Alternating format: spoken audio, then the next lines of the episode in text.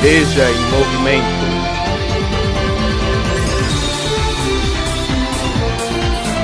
Veja em movimento.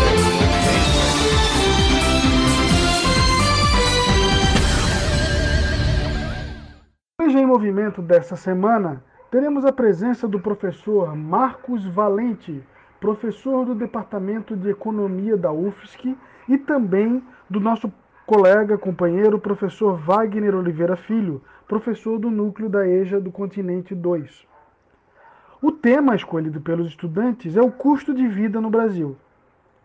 Eu gostaria de começar com o professor Marcos, primeiro dando as boas-vindas a ele e agradecendo a presença dele no EJA em Movimento, e pergunto ao professor Marcos, uh, professor, por que o custo de vida no Brasil vem aumentando. Prezado Diego Pacheco, prezados ouvintes da Rádio EJA, é um prazer muito grande estar com vocês aqui, podendo conversar sobre esses assuntos tão sérios que abalam e que preocupam a tantos brasileiros que estão sofrendo com essa crise que assola não só o Brasil, mas vários países, a maior parte dos países da América Latina e eu diria o mundo inteiro. Em primeiro lugar, é preciso dizer que o Brasil está é, sob o abalo de uma crise de pandemia. É, não é a primeira vez que o mundo vive uma situação como essa, mas talvez para as gerações que agora estão preocupadas com isso e sofrendo com isso, isso seja uma grande novidade. E, em segundo lugar, é importante a gente lembrar que essa crise de pandemia, que paralisa várias atividades econômicas, que tem desempregado muita gente, que tem abalado principalmente pessoas que são proprietárias de pequenos negócios e autônomos, é, enfim, ela se sobrepõe a uma crise econômica que vem se arrastando desde 2010. Em 2011, as taxas de crescimento no Brasil começaram a diminuir depois de uma década de, de forte crescimento, e até hoje a economia brasileira não se recupera. Em terceiro lugar, é preciso lembrar que o Brasil tem características muito peculiares, como uma economia exportadora de produtos agrícolas e importadora de manufaturas, de tecnologia. E isso, quando é, se junta com uma crise de pandemia e com uma crise econômica, é, traz sintomas muito regressivos para o Brasil. Um exemplo mais visível disso é a exportação de certos bens primários como a soja. O Brasil, no período recente, viu a China se tornar o seu principal parceiro comercial. E até 2010 a China vinha crescendo com muita força, importando do Brasil é, minério, soja, entre outros produtos, e na medida em que a China começa a diminuir a sua taxa de crescimento, vai diminuir também as suas importações do Brasil. E como o Brasil é dependente das exportações para poder fomentar o crescimento interno, gerar emprego, gerar renda, é, na medida em que essas exportações caem, o Brasil passa a sofrer as consequências dessa queda das exportações. Olhando mais de perto esse assunto, a gente vai ver, por exemplo, a preferência do Brasil por plantar produtos que são exportáveis, como a soja e o milho, e deixar de produzir produtos que alimentam a população brasileira, enfim, que abastecem o mercado interno, como o feijão e o arroz. Então a soja viu nos últimos 20 anos aumentar a sua área de, de plantação de 13,9 milhões de hectares para 36,9 milhões de hectares, ou seja, uma expansão de 165%. Dado o lucro que os produtores rurais têm na exportação desses tipos de produtos, como a soja e o milho, eles preferem é, deixar de produzir arroz e feijão, enfim, alimentos para o mercado interno. Então, se a gente for olhar as culturas de feijão e do, e e do arroz, a queda, no caso do feijão, foi de 76,5% nesses últimos 20 anos. Por quê? os produtores de, de feijão tinham muito menos garantias de preço, é, menos crédito, menos incentivos do governo para produzir feijão, isso é o mesmo caso do arroz, e tem muito mais garantias de preço quando optam por vender soja para o mercado exterior. Então eles têm feito uma substituição, é, porque a soja é negociada no mercado, enfim, na bolsa de valores e tem uma série de, de garantias que esses produtores acabam recebendo. O arroz, por exemplo, há 20 anos, ocupava um pouco mais de 3,2 milhões de hectares e agora é pouco mais de 1 milhão e 600 milhões de hectares. Apesar de a produtividade ter aumentado né, em algumas dessas, desses setores, é, essa diminuição da, da produção do arroz vai se fazer sentir no preço do, desse alimento. E a cesta básica é composta basicamente por arroz, feijão e carne. E por que, que o, o produtor prefere produzir para exportar ao invés de produzir para o mercado interno? porque o mercado interno brasileiro é muito instável. A população, ora, está podendo comprar pelo menos uma cesta básica, no outro momento entra uma crise, a população é desempregada, os preços oscilam muito, além de o governo não adotar políticas de segurança alimentar que garantam é, incentivos para essas atividades e também para o consumidor. Então, o assalariado é, está é, é, tá numa situação muito frágil em que pode perder seu emprego e uh, todo o salário dele vai praticamente sendo destinado à alimentação. Então, a única forma de ele tentar economizar é na própria alimentação. Isso gera uma situação de insegurança alimentar muito forte para o cidadão brasileiro. Primeiramente, eu gostaria de agradecer a presença do Marcos e também do Diego e eu sou o professor Wagner, do, da IJA Continente 2. Nós vemos aí ao longo dos últimos 10 anos né, uma inflação que quase sempre está abaixo dos 10% ao ano, com exceção de 2015.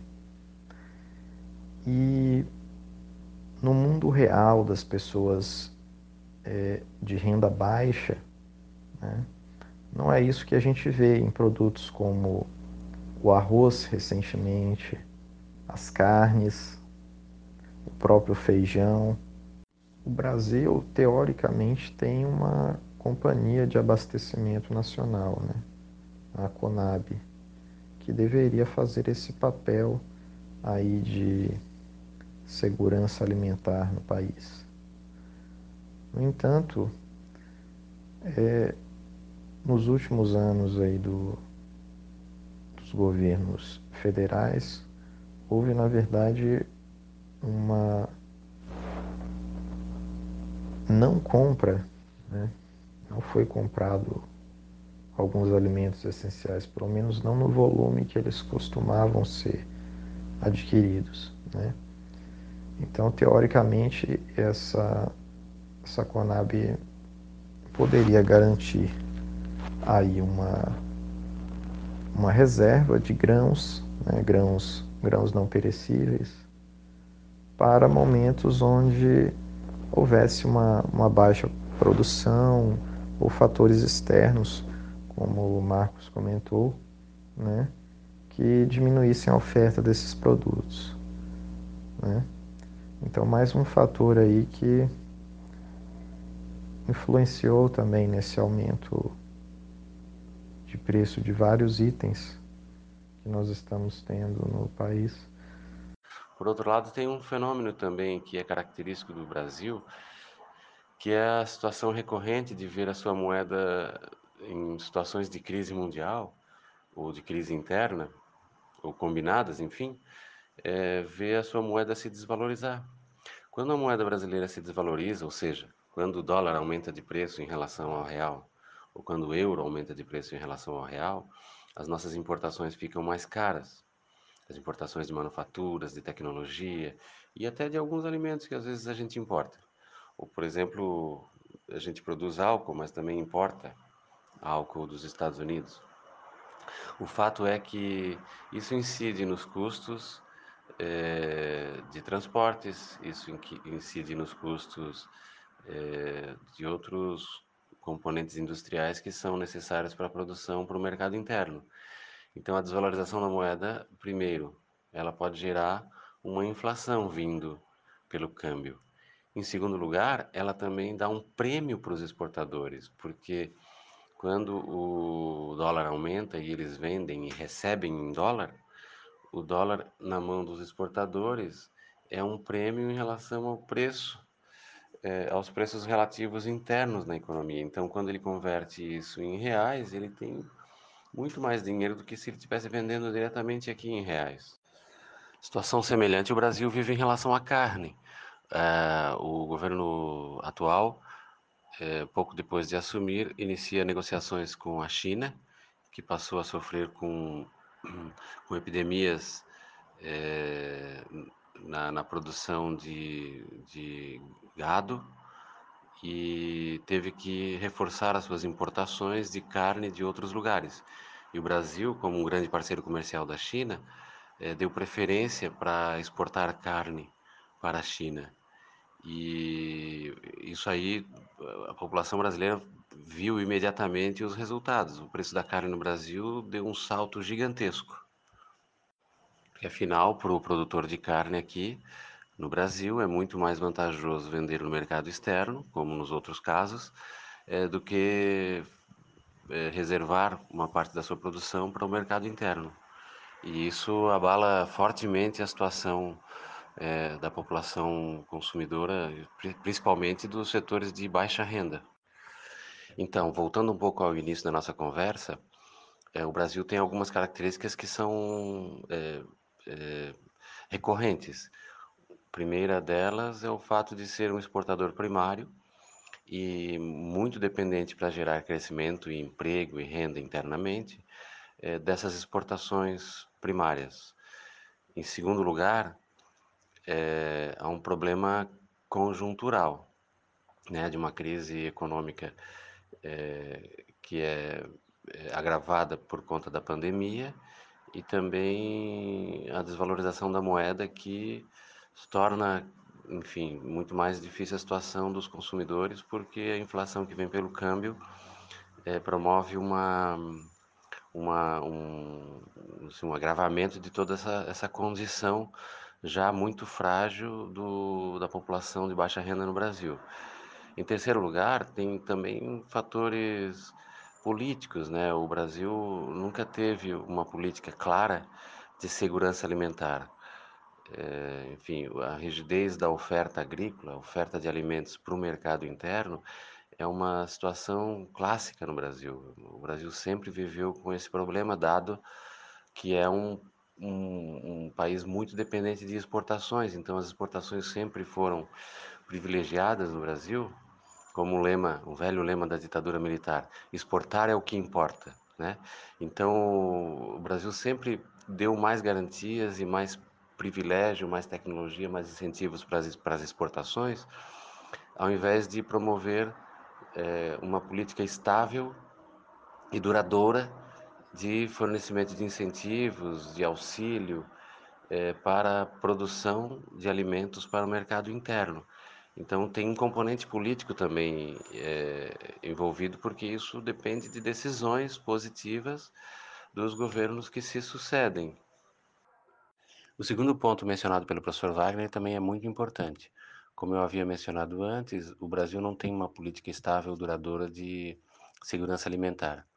E isso, tanto do lado é, do, do, do, produtor, né? enfim, uma série de incentivos, é, de apoio técnico e, e ações de política pública que envolvam o apoio à produção de alimentos para o mercado interno, assim como do outro lado, daquele que é o, o lado do consumidor. Então, do lado do produtor, a gente sabe que, segundo o censo agropecuário de 2017, por exemplo, 77% dos estabelecimentos agropecuários no Brasil são classificados como sendo de agricultura é, familiar. E esse mesmo censo do IBGE aponta que a agricultura familiar no país é responsável por empregar 10,1 milhões de pessoas e corresponde a 23% da área de todos os estabelecimentos agropecuários do Brasil. É, enfim, e esses pequenos agricultores são responsáveis por produzir no Brasil cerca de 70% do feijão nacional, 34% do arroz, 87% da mandioca, 60% da produção de leite e 59% do rebanho suíno, além de 50% das aves e 30% dos bovinos. Ou seja, a agricultura familiar é justamente a fonte da maior parte da alimentação para o mercado interno. E, no entanto, o Brasil tem uma característica de sempre, é, embora haja programas para esse setor, mas o Brasil sempre privilegiou a agricultura de exportação, o grande latifúndio, e isso se reflete hum, tanto na, na, nos lobbies no Congresso, como na própria no grau de concentração da terra no Brasil. E do ponto de vista, né, esse, esse, esse ponto se refere, portanto, ao, ao lado da oferta, da produção de alimentos, né, e o papel da agricultura familiar no Brasil é, como produtora e fonte da, da, maior parte do alimento que chega na, na, na mesa do cidadão. O outro lado é o lado do consumidor, enfim. É, agora, na, durante a pandemia, a gente teve um socorro emergencial que o governo teve que fazer e está aí tentando se virar para tentar arranjar fundos para financiar o prolongamento é, deste socorro emergencial ao cidadão que ficou desempregado, ao pequeno empresário que teve que desempregar e está ameaçado de quebrar, enfim, e a empregada doméstica que não tem mais como né? Porque as crianças estão na escola, a empregada doméstica não pode mais ir à casa do patrão, ou seja, o, o país entrou numa situação de, de transtorno geral. Mas a, as políticas de socorro, é, como muitas políticas no Brasil, são feitas sempre dessa maneira, apagando fogueira. Está na hora de o Brasil começar a discutir, e essa discussão está avançando muito fortemente no mundo inteiro, uma política constitucional de renda mínima. Né? Nós já tivemos programas muito importantes, temos o programa, por exemplo, Bolsa Família. É, o Brasil já viu vários programas de alimentação popular, mesmo Santa Catarina já teve isso, mas nunca tivemos um, uma discussão séria, e eu creio que o Brasil já está amadurecido para travar uma discussão muito séria em relação é, a um programa de renda mínima para todos os cidadãos. Muito obrigado, Marcos Valente, professor, pela aula, pelas explicações sobre economia, fundamentais para entendermos o aumento no custo de vida do Brasil, principalmente eh, essa noção de segurança alimentar, né? É um tema importante para debatermos. Obrigado também ao professor Wagner pela sua colaboração, pela participação. Essa semana teremos, essa e na próxima, teremos debates sobre o tema, sobre essa questão, sobre economia, sobre aumento de custo de vida, sobre segurança alimentar. E esperamos que os estudantes, que você que esteja nos ouvindo, uh, participe com suas HPs e com sua presença nos encontros. Um grande abraço e até o próximo EJA em Movimento.